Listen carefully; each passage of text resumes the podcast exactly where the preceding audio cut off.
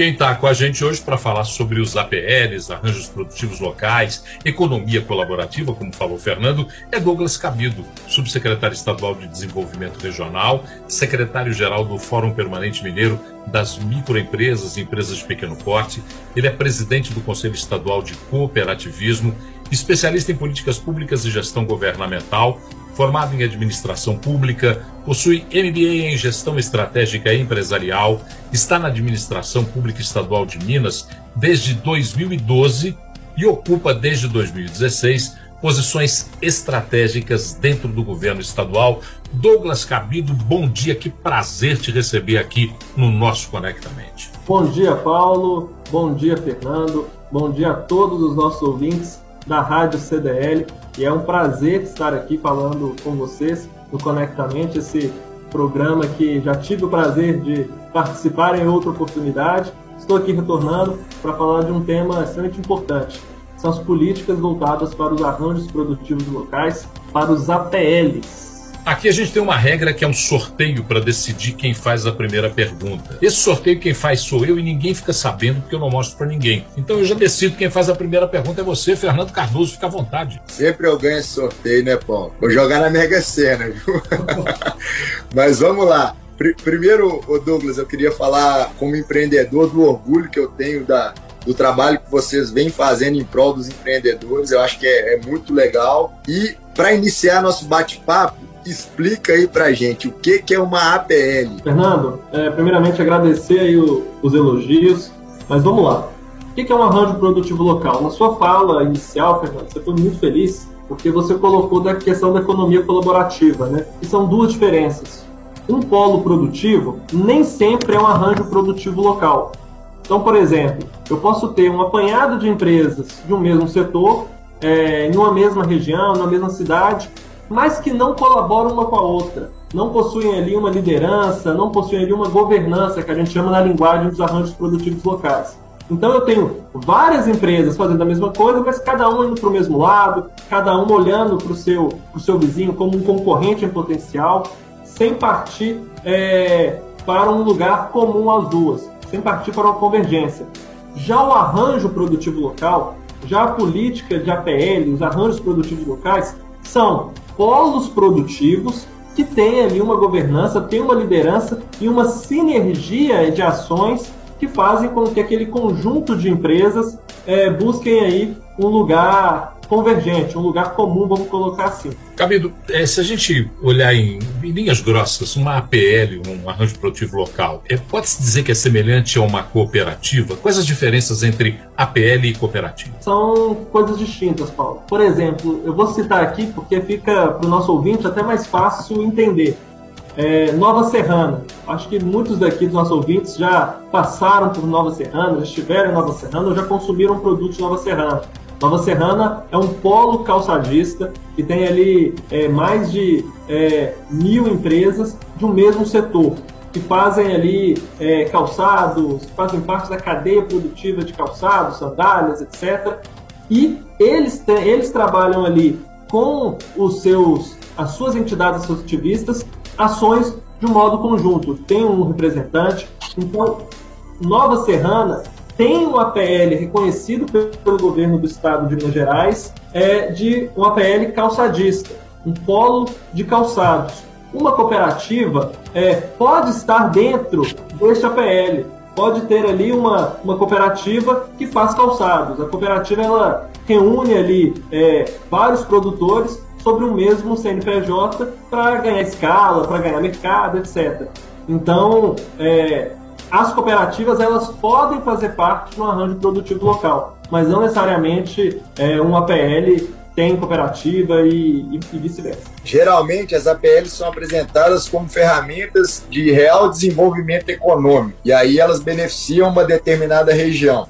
Na prática isso acontece? Como que funciona isso é, é, na realidade? Vamos lá, Fernando. É importante falar porque vira e mexe a gente recebe no governo, na Secretaria de Desenvolvimento, prefeitos, empresários falam, falam assim para a gente: é, por favor, me dê um arranjo produtivo local, é, façam aqui uma PL. E isso não existe. É, as empresas já estão no município, já estão naquela região. O trabalho do Estado é reconhecer dado algumas características para saber se aquele polo produtivo é de fato um arranjo produtivo local. E nisso, Fernando, é muito mais fácil para o poder público, para as entidades de apoio, até mesmo, por exemplo, as entidades representativas, como é o caso da CDL-BH, que é a nossa mantenedora da rádio, é, ações para esse grupo. É muito mais fácil trabalhar, por exemplo, como eu disse, o polo calçadista, quando está todo mundo é, no mesmo local, querendo ir para o mesmo caminho, com um diagnóstico preciso daquele setor, do que eu tentar de forma, de, de forma dispersa, de forma pontual em cada canto do estado, uma ação. Eu não ganho escala, os meus recursos vão ficar é, dispersos, vai ficar muito mais caro e provavelmente os resultados vão ser inferiores se eu trabalhar com um arranjo produtivo local. Então, é mais fácil para o Estado, é mais fácil para uma FIENG, para um SEBRAE, para uma CDL, uma associação comercial, que trabalham com esse setor de uma forma sinérgica e localizada. Em Minas Gerais, Douglas, a gente tem a APL de vestuário. Essa APL é dedicada a fomentar, desenvolver o setor de confecção, de vestuário e atua em diversas regiões do estado. Eu queria que você, só para é, que esse entendimento se expandisse aqui na nossa conversa, que impactos positivos já foram sentidos pelos participantes, por exemplo, dessa APL Vestuário? É, Paulo, vamos lá. A gente tem várias APLs, são vários arranjos produtivos é, locais espalhados por Minas Gerais que trabalham com o setor do vestuário. A gente pode citar aqui três diferentes que são, eu acho de conhecimento de muita gente. Por exemplo, Divinópolis. A região de Divinópolis é um, é um APL que trabalha há muito tempo a questão da moda, do vestuário. E lá tem é, ações que envolvem um, um, um setor é, mais casual, vamos colocar assim, a roupa que a gente está usando nesse momento, etc. Uma polo, uma calça jeans, uma saia, um vestido, uma bermuda, enfim, está no dia a dia. Lá é uma PL de vestuário que está naquela região de Vinópolis. Um outro APL, por exemplo, do setor de vestuário é em Paraguaçu, que é da moda masculina, onde são feitos vários e vários ternos, blazers, casacos, que é uma moda mais é, para executivo, para festa, enfim. E lá é focado em produção de terno. E a gente tem uma PL em Juruáia, também no sul de Minas, que é uma PL de vestuários, mas de moda íntima feminina. Então, Juruáia hoje é o maior polo é, produtor de lingeries, calcinhas, sutiãs do Brasil. Inclusive, Juruáia emprega mais pessoas do que a população de Juruáia. Então, ela é uma importadora de, de, de trabalhadores. E, é, nesse caso, é, Paulo, nós temos várias ações. Por exemplo, na, nas, nas últimas duas semanas, na última semana, inclusive, estivemos em Divinópolis, inclusive com o governador Romeu Zema, com o secretário Fernando Passalho, junto com o SEBRAE, com a FIENG, para lançar o Multirão da Produtividade, no qual é, o governo do estado, junto com o SEBRAE, custeia ali consultorias para aquelas empresas daquele APL. É, e ali tem o APL de calçados, que foi beneficiado com essa ação, o APL de vestuário, de fundição de Divinópolis. Então, eles estão tendo acesso a diversos produtos oriundos das entidades do setor produtivo e do próprio governo, como agendas de exportação, como agendas de benchmarking, fazer missões para outros estados, levar compradores, é, levar empresas para encadear a produção dessas, dessas empresas, dessas outras empresas, para complementar a cadeia produtiva, é, já estão sendo feitos. Então, assim, quando eu falo qual é o sucesso, respondendo a sua pergunta, a gente tem Juruáia, que emprega mais pessoas do que a própria população da cidade. Divinópolis é do imaginário aqui de todo mundo que é o polo é, do vestuário. As pessoas vão para Divinópolis é, comprar roupa. E a mesma coisa com Paraguaçu, que é fornecedora de quase totalidade das empresas que vendem ternos e blazers em Belo Horizonte, em Minas Gerais, até no Brasil. Douglas, dentro da sua fala aqui é, é, é muito claro é, o benefício das APLs para as empresas é, e também para as cidades.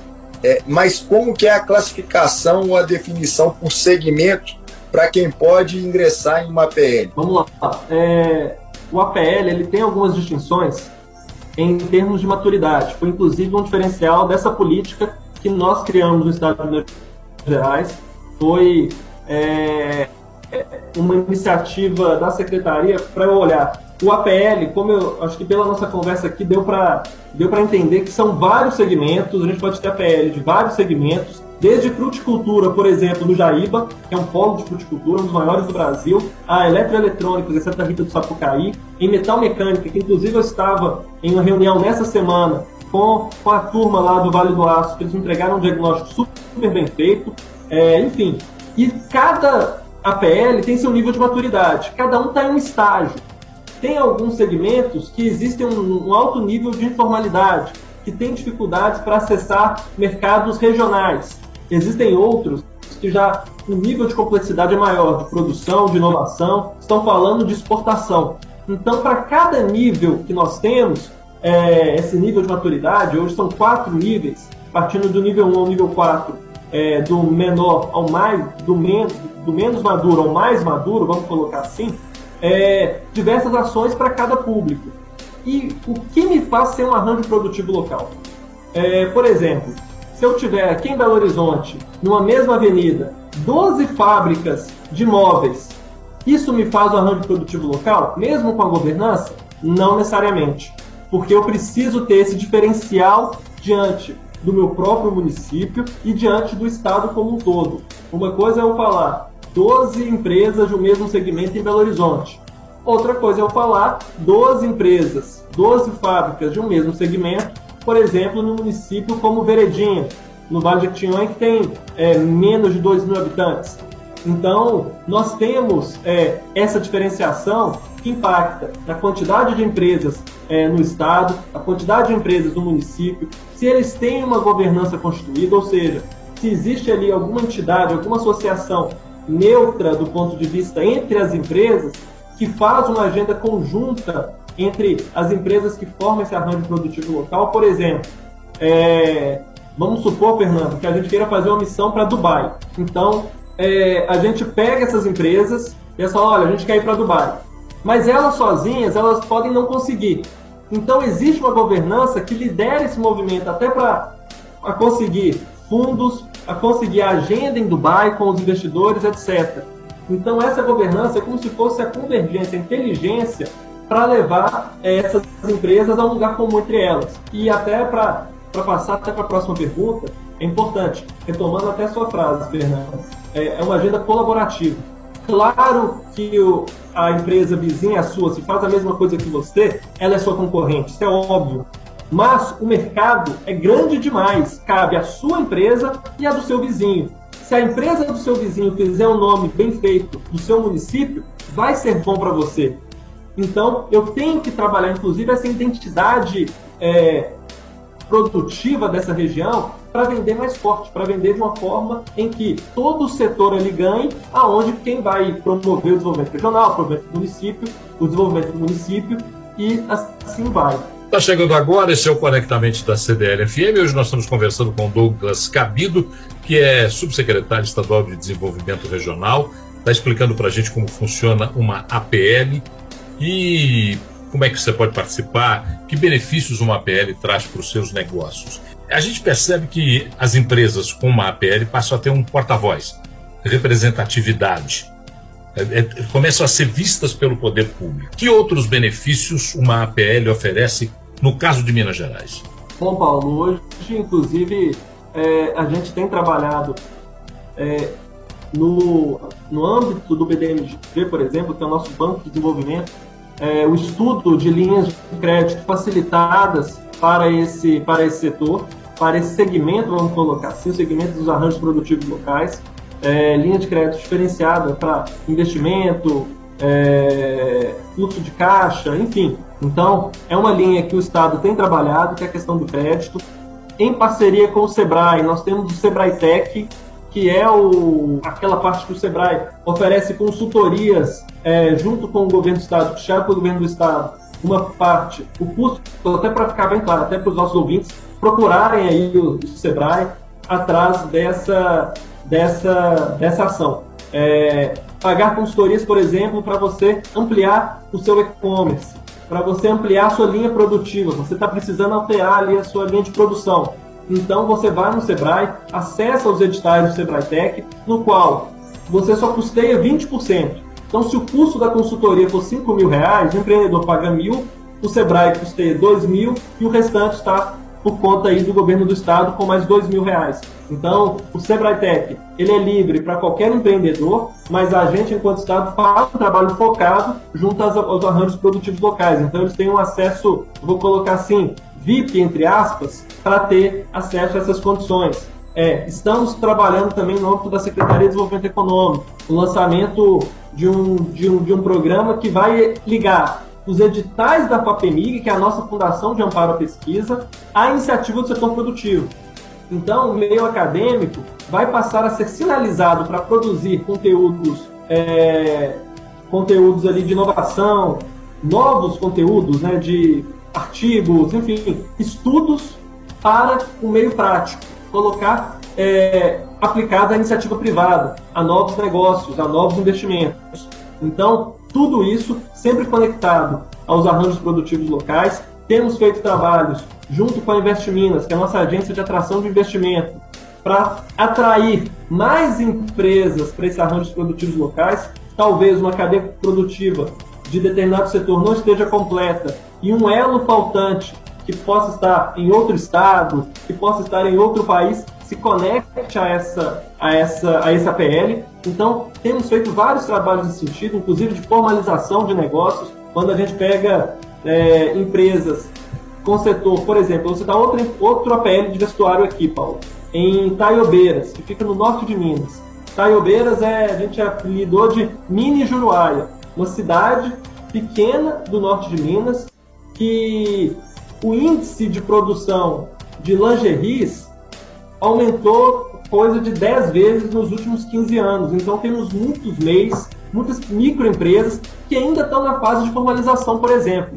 Então lá a gente faz um trabalho focado para formalizar e condensar esses investidores, esses pequenos empreendedores. Então, são várias ações de acordo com a, com a característica. Podemos fazer, inclusive, mapeamentos de comércio exterior, aonde determinado produto é, tem entrada e fazer abertura com esse mercado. Então são várias opções aí em que depende da característica de cada PR. Douglas, é, o papo está muito legal, mas infelizmente está chegando no fim. Eu queria deixar uma última pergunta aqui, é, porque a gente tem vários empreendedores, empresários que escutam o Conectamente deve estar tá lá pensando como que eu faço para fazer parte de uma PL. Deixa uma, uma mensagem para essa galera aí que eu tenho certeza que a gente está junto e eu acho que é cada vez mais dessa maneira que a gente vai conseguir crescer. Se o governo ajudar ainda, eu acho que é, é um foguete que não tem jeito de parar. É, Fernando, assim, até o, o lema do,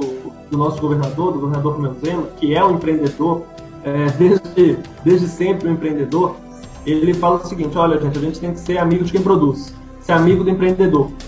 Então, o que for possível para a gente facilitar o ambiente de negócios, seja desburocratizando. A gente tem aqui na Secretaria o Minas Livre para crescer, é o nosso programa de liberdade econômica, que é a referência nacional em termos de aplicação no Brasil, de dispensa de alvará para atividades de baixo risco. É, enfim, é, em Minas hoje é a referência. Então, é, de fato, hoje o governo tem entendimento. Se reduzir burocracias, encontrar pontos que precisam de certos apoios, e não é aí aquele apoio é, eu sei que o Paulo não gosta muito, aquele apoio dos, dos amigos do rei. Não. São setores que, de fato, têm divisas, têm produtividade, têm emprego para a gente poder alavancar. E como que eu faço para ser parte de uma PL? Aí eu vou voltar na nossa, no, início, no, início, da nossa conversa. É, o APL ele já existe. Ali o polo produtivo já existe. O reconhecimento que é uma ação do setor público, que compete à Secretaria de Desenvolvimento Econômico. Então, é, aquele empresário, Fernando, que se vê no meio é, de várias fábricas de um mesmo setor, é, de um polo ligado à agricultura que trabalha várias, por exemplo, Dona Eusébia, acho que poucas, poucas pessoas aqui conhecem o município de Dona Eusébia. Dona Eusébia fica na Zona da Mata. É um dos maiores produtores de mudas, de plantinha mesmo, de mudas do Brasil. Então a minha equipe, inclusive, esteve essa semana em Dona Eusébia para olhar, para conversar com o pessoal, para saber se aquele polo produtivo é um arranjo produtivo local. E isso partiu dos empreendedores locais. Então, é, aí, dois recados, Fernando. Primeiro, se você faz parte desse polo produtivo que ainda carece de reconhecimento, é, procurar a Secretaria de Estado de Desenvolvimento Econômico, seja aí ligado ao setor da indústria, ao setor agropecuário. E se você faz parte é, de um polo já reconhecido, seja ele é, APL, tendo ele um APL, e você ainda não está é, dentro dessas ações, procurar a governança local. Aí as CDLs é, fazem esse trabalho, as associações comerciais, os sindicatos ligados ao setor produtivo, a prefeitura ou a própria Secretaria de Desenvolvimento Econômico, para a gente encaixar esse produtor que talvez esteja disperso de uma ação que já esteja acontecendo no seu território. Então é, é, é isso. O SEBRAE também sempre é um braço importantíssimo nesse atendimento. Então, esse é o recado. E trabalhar. É, mesmo que você não seja um APL, você pode ter setores completamente diferentes do seu lado. Mas se trabalhar de forma sinérgica, de forma colaborativa, eu não tenho dúvidas que os preços tendem a cair no seu, no seu custo, você amplia suas divisas. Então, enfim, são uma série de vantagens que o cooperativismo que o Paulo citou no início da nossa conversa é um caminho. Então, a gente tem várias formas de colaborar dentro do mercado, não necessariamente só por APL. O APL é uma dessas formas que hoje a gente tem dado bastante destaque. Inclusive, é, Fernando, até fechando aqui essa, essa questão, a CDLBH vem fazendo um movimento bem legal aqui, interessante, que a gente tem tido apoio da CDL. É, na semana retrasada, fizemos um grande evento aqui na, aqui na CDLBH com todos os arranjos produtivos locais do vestuário. Então, convergiu. Mesmo a CDL não sendo uma governança, é, abrigou aí diversos é, setores do, de Minas Gerais para uma pauta extremamente importante. Então, essa conexão em que é, os lojistas têm tendo, inclusive com a Federação da Câmara de, de Dirigentes Lojistas, no qual você é vice-presidente, né, Fernando? É, lá com o Frank Sinatra, tem feito um trabalho espetacular, a Federa Minas, as nossas entidades têm dado aí um suporte muito legal para essas ações, então recomendo que os nossos empreendedores sempre se associem, o associativismo é isso, é, procurar essa, essas alternativas aí para a gente ganhar mais competitividade. É, a gente observa já há algum tempo a facilidade com que esse atual governo percebe a necessidade de facilitar a vida de quem quer empreender. E essa, esse talvez seja o grande passo no entendimento de como somos múltiplos na concepção econômica do Estado e como podemos ter arranjos que facilitem o crescimento dessa multiplicidade que temos. Isso é inegável, a gente percebe vendo as ações desse governo. Mas antes de te agradecer, Douglas, eu queria passar uma tarefa, e essa tarefa eu avalio ele por nota. Eu sempre tenho aqui uma caderneta para isso. É, eu queria que hoje o Fernando fizesse um resumo dessa prosa, mas atento ao resumo, porque eu darei a nota ao final. Diga lá, Fernando. Bora lá então. Missão difícil, né, Paulo? Mas vamos lá. Eu separei em dois cenários, Paulo. Eu acho que, que a questão das APLs tem um benefício para as cidades, que aí o entendimento de ser empresas do mesmo segmento dentro de uma determinada região e que geram um impacto diretamente com um benefício econômico. E aí eu tenho o aumento da renda, da empregabilidade e, consequentemente, da arrecadação. Então, já é um cenário muito, muito benéfico. Quando a gente vai para o lado do empreendedor, eu falei no início, a gente tem a visão clara da economia colaborativa, né? É, é, gera uma conexão, o Douglas usou até a palavra entre concorrentes. Muitas vezes empresas do mesmo segmento que são conectadas, onde elas têm o benefício que todo empresário quer ter. A gente fala dos três pilares do empresário, né? Aumento de faturamento, redução de custo e melhoria da lucratividade. Então ela tem esse impacto direto, ela através da escala de compra, ela pode reduzir o custo. É, o aumento de faturamento, igual o Douglas falou, tem as fronteiras, né, inclusive internacionais, que pode ser direcionado pelo governo e, consequentemente, a lucratividade do negócio vem, né? A gente está trabalhando os dois pilares e, além disso, o Douglas colocou um ponto bem legal que é a conexão com o desenvolvimento da empresa e das pessoas, que vem através do Sebrae ou através das CDLs, né?